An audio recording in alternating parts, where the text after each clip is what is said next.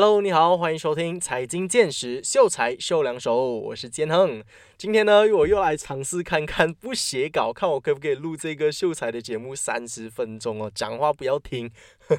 看看我有没有这个能力啊。如果你是听到这个版本的话，就代表我成功了；但是如果你没有听到这个版本的话，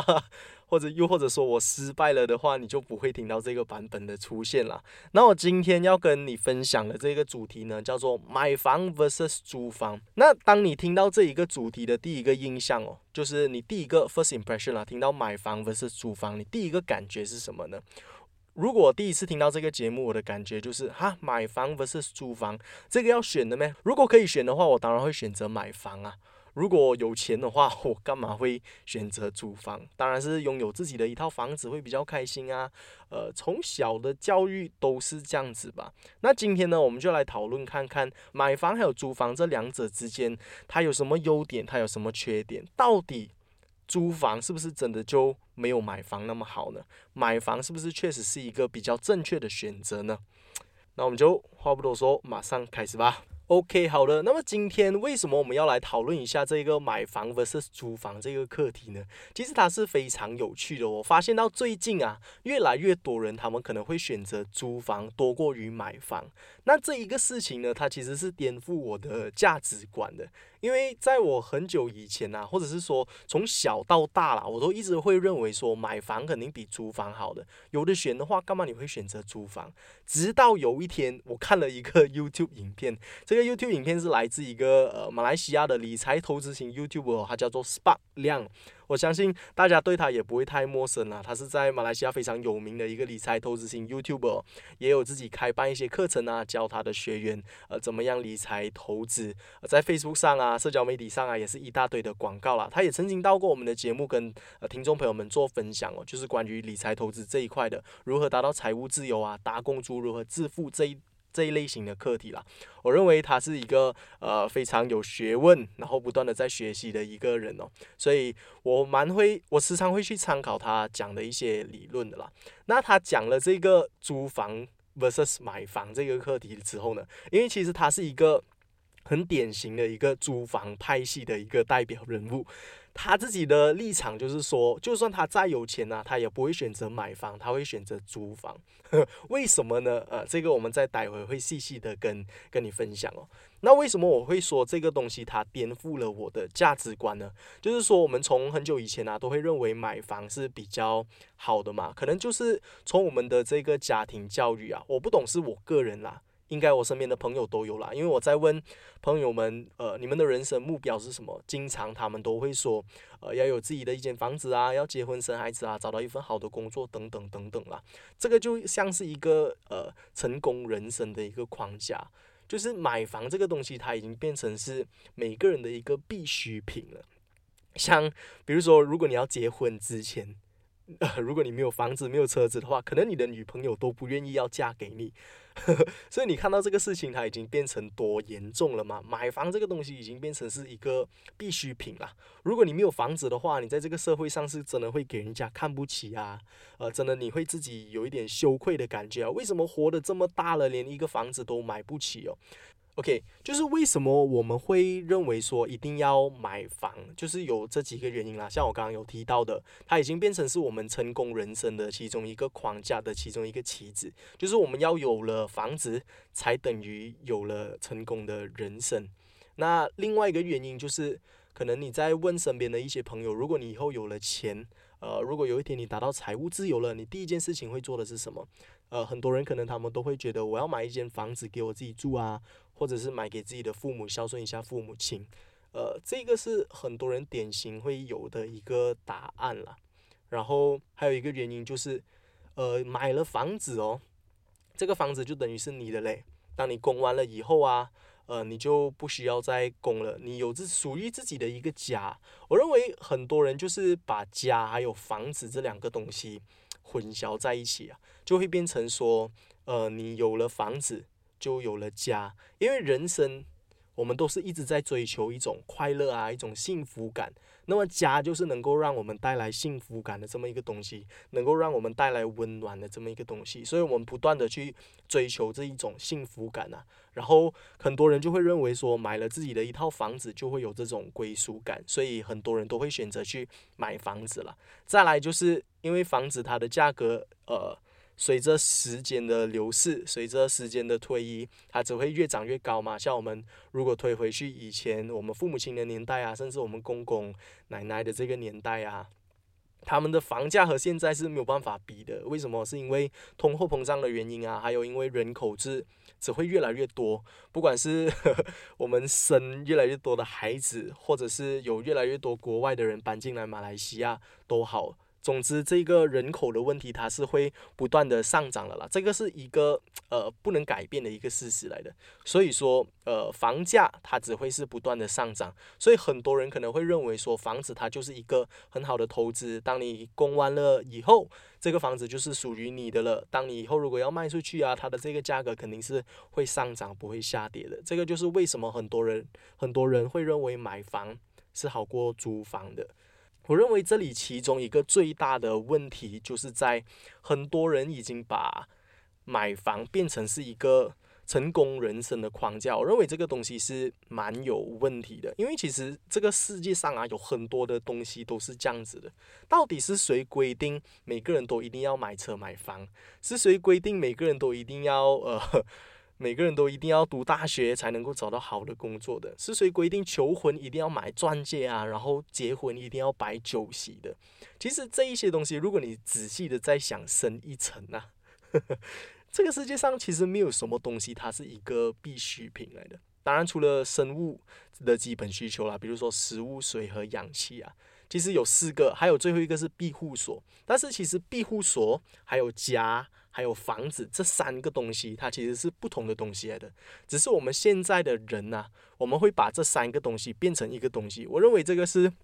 很多的这些马克德在后面搞鬼啊，就是这些营销，他们就是特特地把这三个东西连接在一起，让我们有这一个概念说，因为庇护所是我们生物的基本需求嘛，我们需要一个庇护所，而且我们也需要一个家，因为家是我们要追求这个幸福感嘛，所以我们需要一个房子，所以我们需要买房。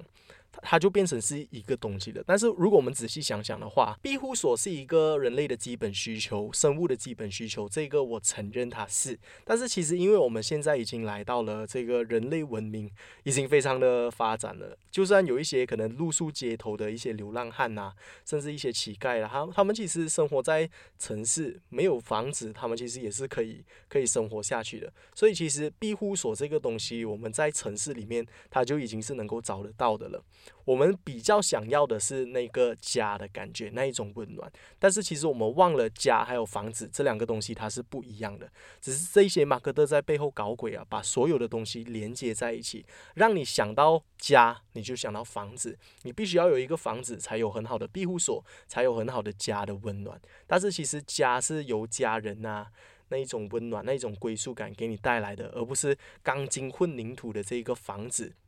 给你带来的。所以其实我觉得很多的东西都是这些马克德啊，这些营销在后面搞鬼了。比如说这个双十一这个节日哦，其实双十一在很久以前呢，它是光棍节嘛，但是现在就突然间变成了一个全球的这个盛事啊，变成什么网购节啊，什么国际网购节，就变变成所有的商家。都在做一些优惠，其实就是趁这一些节日来赚你的钱呐。像很多我们的一些传统节日，比如说端午节啊、冬至啊、清明节啊，其实如果这一些节日没有钱赚的话，我认为它应该是不会流传下来的。所以其实我认为很多的这一些观念啊，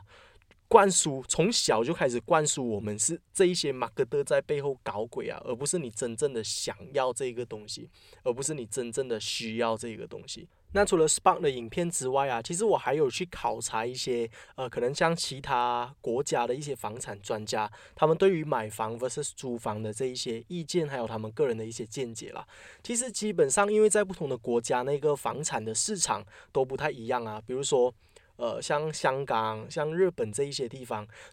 其实他们想要买房子的话，可能连三代都供不完呢。就是你的爷爷供到你的孙子那一代啊，才能够把一间房子的房贷还完，然后之后那一间房子才会变成你的。但是三代了过后都差不多一百年了吧？我不知道他们那边有没有 freehold 这样子的概念，就是一百年之后，这个这个土地还是不等于是属于你的吧？所以。不同的国家，他们有不同的这一些房产的市场，所以导致他们那边的文化又不太一样。所以其实租房这一个文化，在国外已经是流传了蛮长的一段时间了。但是在马来西亚，因为我们这里的地还算蛮大的嘛，所以其实对于香港人来说啊，其实在马来西亚买房子是很便宜、很便宜的一件事情啊。呃，在这里大概五十万吧，应该可以买到一千个 square feet。甚至是以上的一些房子在吉隆坡，所以对于他们来说，这个是很幸福的一件事情。所以要看你怎么去比较这一件事情啦。如果你是跟香港比较的话，在马来西亚买房子其实是很值得的，但是要看你往什么角度去呃探讨这一件事情咯。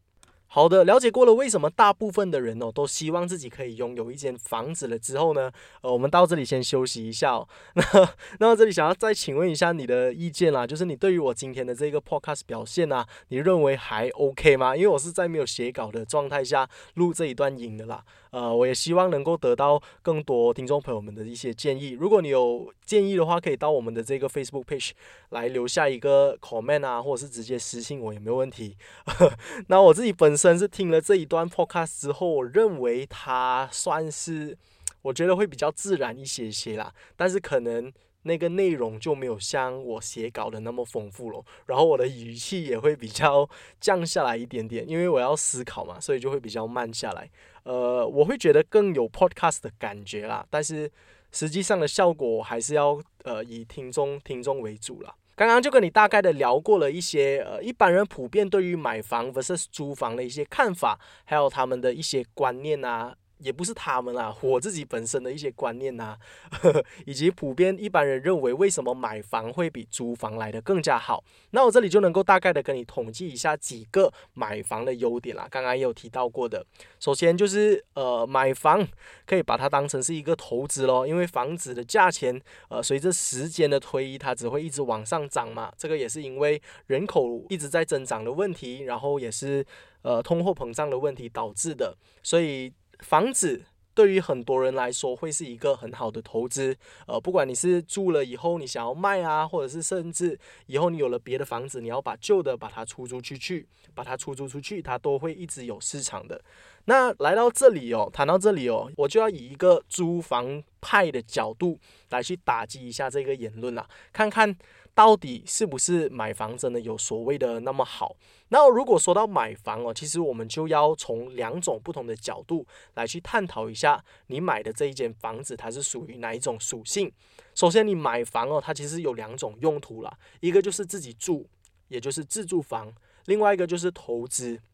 买来投资的投资房。那这两者之间其实它的用途就有很大的区别啊。如果它的用途是不一样的话，其实。能不能够投资，这个也是要取决于它的这个房子的属性是怎么样了。那比如说你买这一间房子，你是自己拿来住的话，它就不算是一个投资了。因为其实我们从这个角度去思考的话，如果你这一间房子你是自己住的话，装修啊，呃，任何的，比如说有什么房子有什么坏了漏水，然后水电费全部都是要自己包办的。再来，呃，你的这个房贷也是要每个月还，所以其实身为一个自住房，它的这个属性其实是属于一个 liability，它是一个负债，它不是一个资产。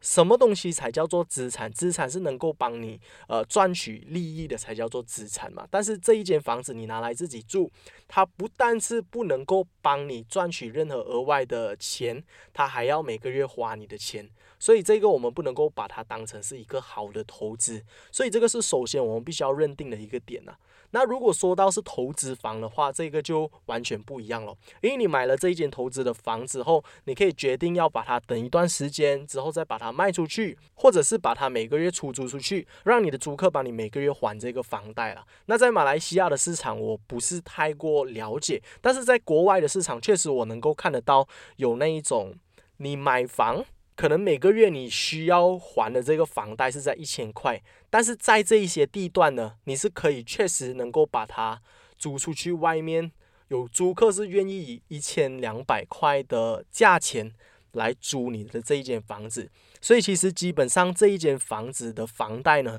是由你的租客完全去包办的，所以你是一分钱也不用出，只是可能头期的那些。款项你要先把它付掉了，之后它就变成是你的房子的一个资产。每个月你能够得到这一些，每个月你除了能够还掉你一千块的房贷之外，你还能够赚取两百块的被动收入。所以其实对于这样子的情况来说，是非常的 ideal 的，非常的好的。嗯，但是这个时候可能你就会问啦，诶，那个我买了这个房子啊，可能我以后没有住了过后，我可以把它租出去了吗？或者是等我以后没有住了，我可以卖掉了吗？这样到时候那个价钱涨了过后，我不是可以赚了哦？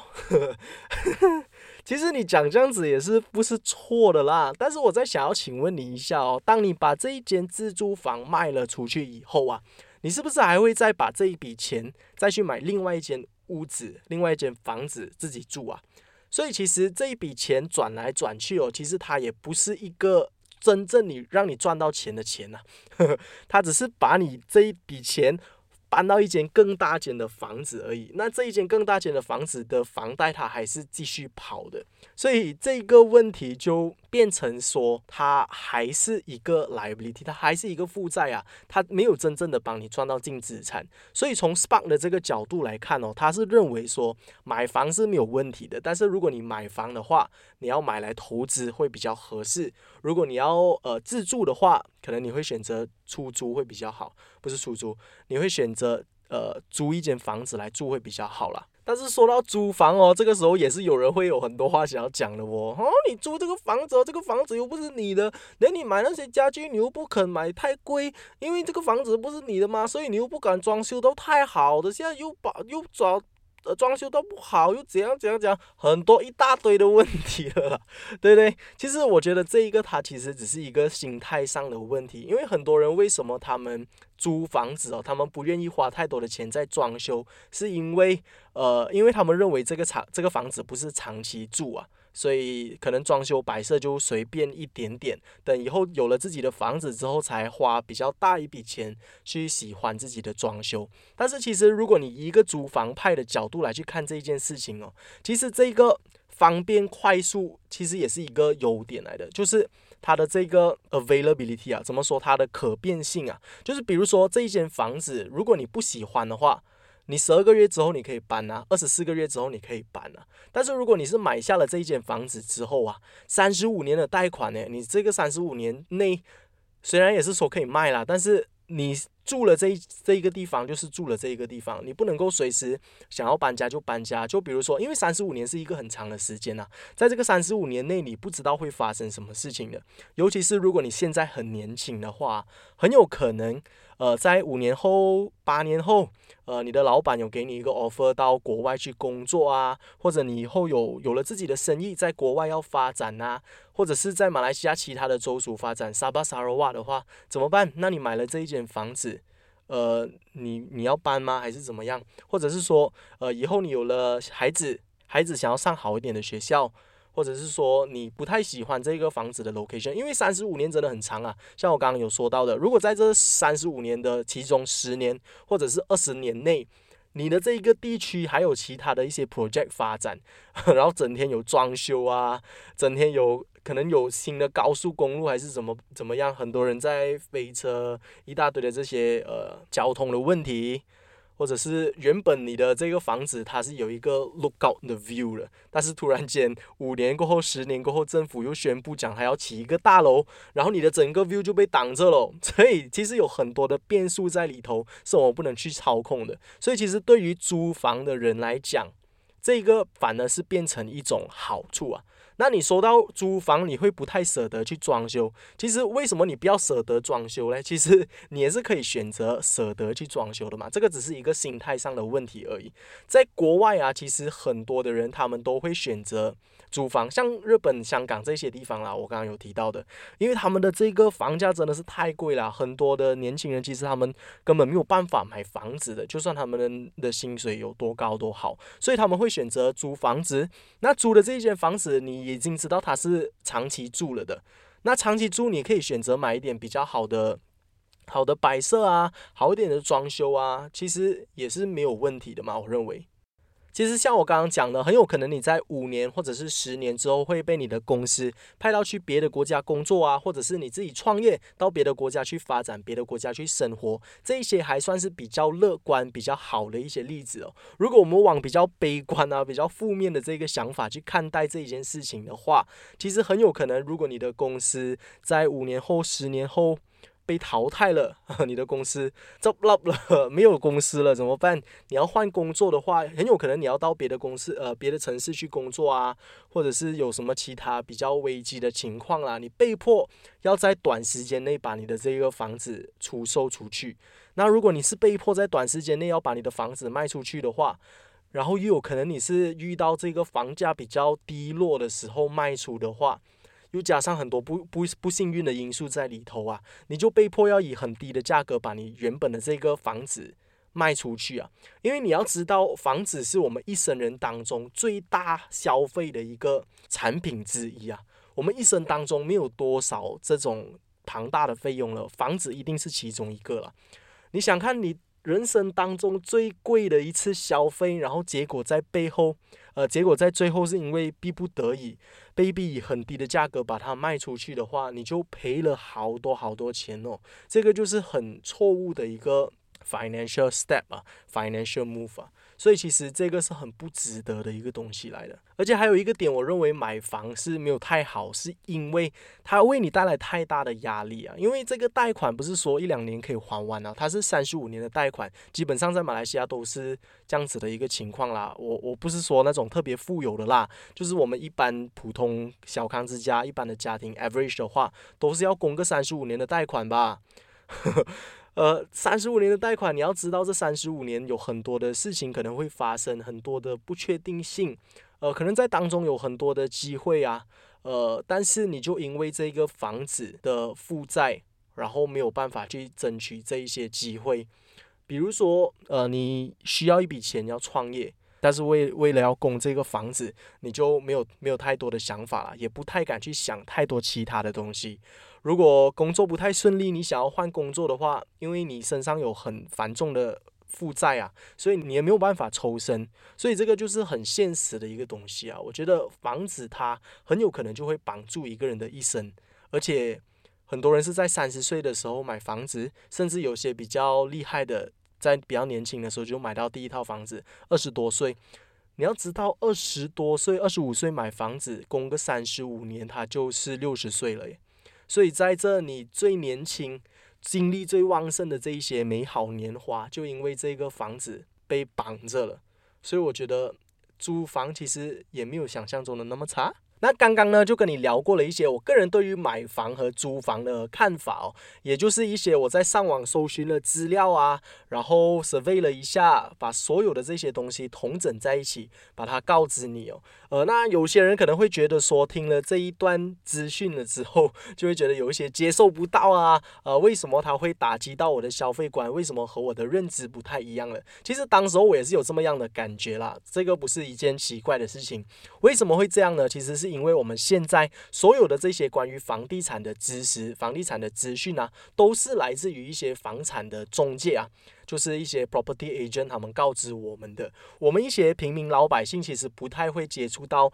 太多房地产非常深层的一些资料啊，一些商业机密等等的啦。呃，我们所有的资讯都是来自于 property agent，所以当我们所有的资讯都是来自于他们的话，其实就变成非常的不公平啊，因为他们的目的就是为了要卖我们房子嘛。所以当然他们会把自己的房子说的有多么好啊，你多么需要这一间房子啊，这间房子有多高的这些投资价值啊，等等等等之类的这些好话了。因为如果你在想深一层的话，其实如果这一些房子真的有那么好康的话哦，其实这一些房地产中介他们也不会把它放到市场上来提供我们就是平民老百姓去购买啦。如果真的这么有投资价值的话，他们自己应该会买了好几间，然后等它升值了之后，或者是把它出租出去，从中赚一笔，那不是更好赚吗？为什么他们还要做的那么辛苦，还要做 sales，还要拍拍 brochure 等等那么辛苦的工作？所以其实一般平民老百姓啊，很多 first first time home buyer，第一次买房子的一些买家，他们在。看 showroom 的时候，可能心情是非常好的，但是在拿了钥匙、开了门之后，住进了家里之后，可能会稍微的有些失望了。这个也是我得知到的一个资讯哦，就是比方说你买的这一间房子啊，它是五十万好了，五百千啊。平常 我马来西亚人都习惯讲五百千，我讲五百千比较比较比较合适了，比较比较舒服。那五百千的这个房子哦，通常这些 developer 啦，他们的 showroom 的 unit 啊。他们会用五百千来去做装潢，来去做装修，所以它设计出来的那个效果啊，肯定是非常非常的吸引的。就是他们肯定会下很大的重本来去把这个房间、这一个房子 design 到所有人都非常的想要啊。所以当你自己得到了那个房子之后，很大的程度你会感到很失望的，因为。没有理由，你买五百千的房子，你你再拿多一个五百千出来做装修嘛？通常我们都是拿个十 percent 这样子啊，所以你没有可能可以把自己的房子装修的像他们的 showroom unit 一样的。所以这个也是为什么很多人就是在看了 show unit 过后，冲动性消费之下买了房子之后会后悔的一个原因啊。所以当你有很多的不确定性存在的时候，租房反而会是一个更好的选择啊。所以，property agent 不可能把这一些资讯告诉他们的买家的，肯定会对他们的心情大受打击啊！这样子就会影响他们房子的销量啊！所以，为什么很多人在听到这些资讯之后啊，他们会觉得哇，颠覆他们的这个价值观？因为我是以一个宏观的角度来看房地产这一件事情嘛。那我也不是房地产中介，所以我也我我也不需要卖你房子，所以我不会特地的帮房地产或者是帮买房这件事情做太多的解释、太多的包装。我就是以一个非常中间人的心态来跟你分享这一件事情，也是现在市场上没有多少人可以做到的这一件事情。所以，如果你觉得今天的这个 podcast 对你有帮助的话，也可以到我们的这个 Facebook page 啊，给我一点动力啊，帮我点个赞，好不好？呃，让我知道，其实我努力做的这些 podcast 是有帮助到你的。那再说回来，买房这回事哦，其实你有没有在想过，就是买房啊，它是一个很奇怪的事情来的。我真的觉得背后有人在操控整个市场啊，就是把这些资讯灌输我们啊，让我们知道每个人都必须要买房。因为像我们人类活在这个世界上啊，为什么我要住在一个地方，我就要？给钱呢？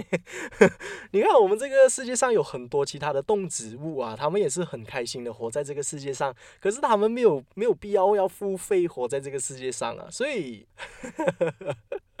这个地。这个地球，这个地啊，它是属于谁的？为什么我要跟一个人买？而且为什么我必须要拥有这一个产业啊？这个才是我觉得很有问题的一个地方啊！因为其实如果每个人都租房的话，其实也不会造成什么样的问题啊，对吗？因为我们买房子的目的是为了要住在这一间房子嘛，那我们租房子的目的也是为了要住在这一间房子嘛，所以其实买房和租房在住的这一个方面。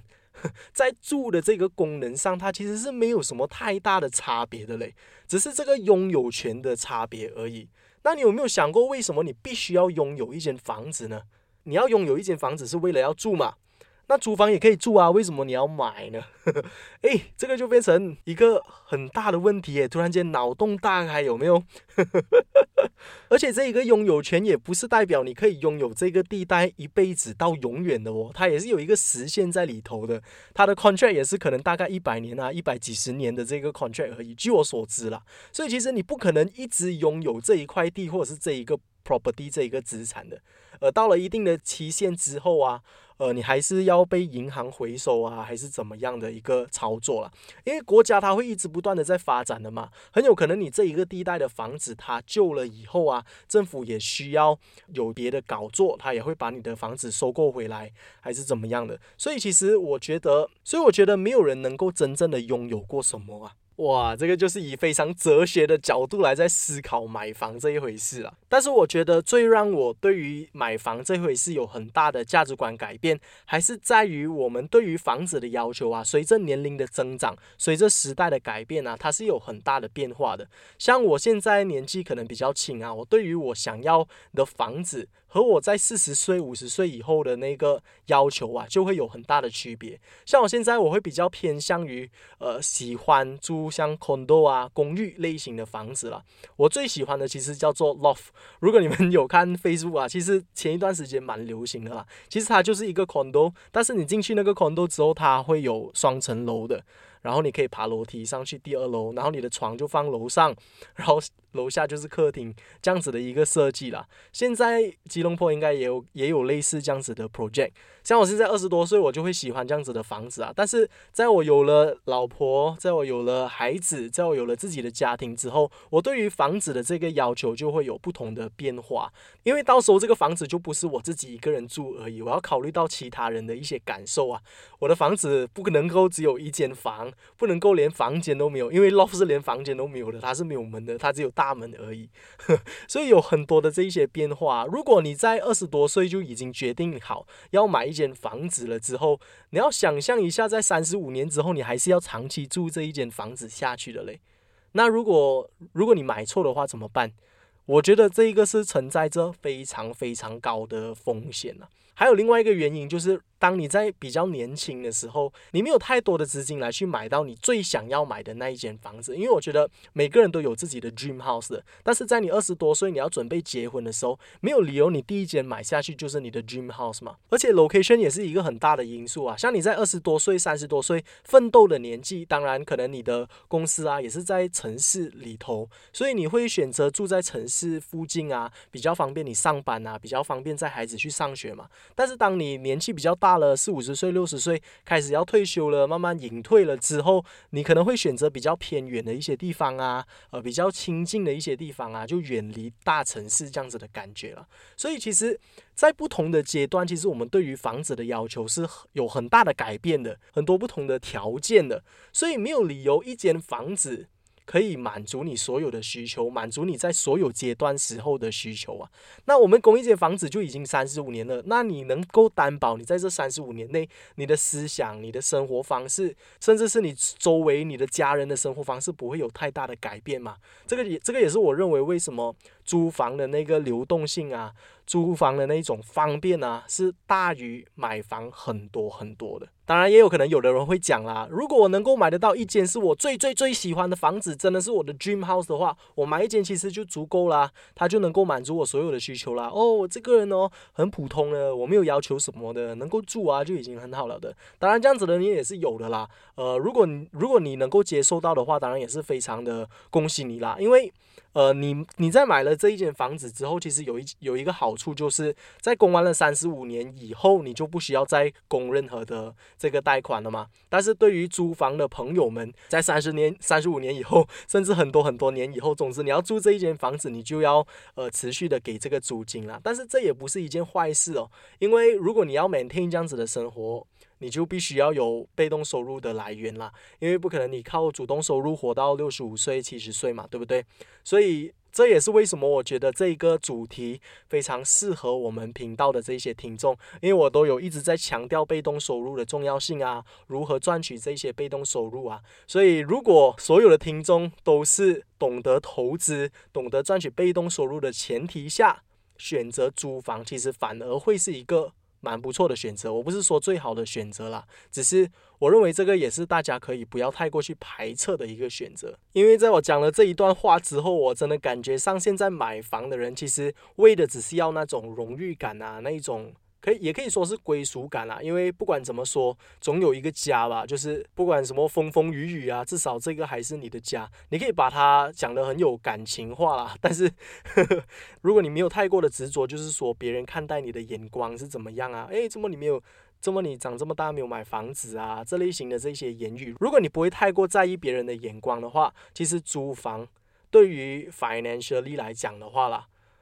在财务财务这个角度来看的话，其实它也是一个不错的选择啦。好的，那今天买房不是租房这个主题我也分享的差不多了，基本上都是以一个租房派的角度来跟你做分享啦。因为基本上现在社会来说的话，大部分的人都是属于买房派的，所以要给大家另外一种 perspective，从另外一个角度来看待这一件事情了。那不管你同不同意，你都可以到我们的这个 Facebook page 去 triple w dot facebook dot com slash 有内容啊，给我们一些 feedback 哦。还有今天呃非常开心，我终于是没有写稿的情况下，哇，把我三十分钟的 podcast 录出来了。我不知道效果会不会好诶，但是我觉得对于我的工作效率来说的话，真的是快了很多啦。希望这个内容的品质也不会被影响太大。那也希望你可以多给我一些 feedback，告诉我我们的内容做得好不好，我们会继续为你带来更好的内容啦。那想要得知更多关于理财投资啊、财经啊、自我提升各种类型的这些资讯啊，就一定不要错过我们财经见识的节目喽。我们继续留守优内容。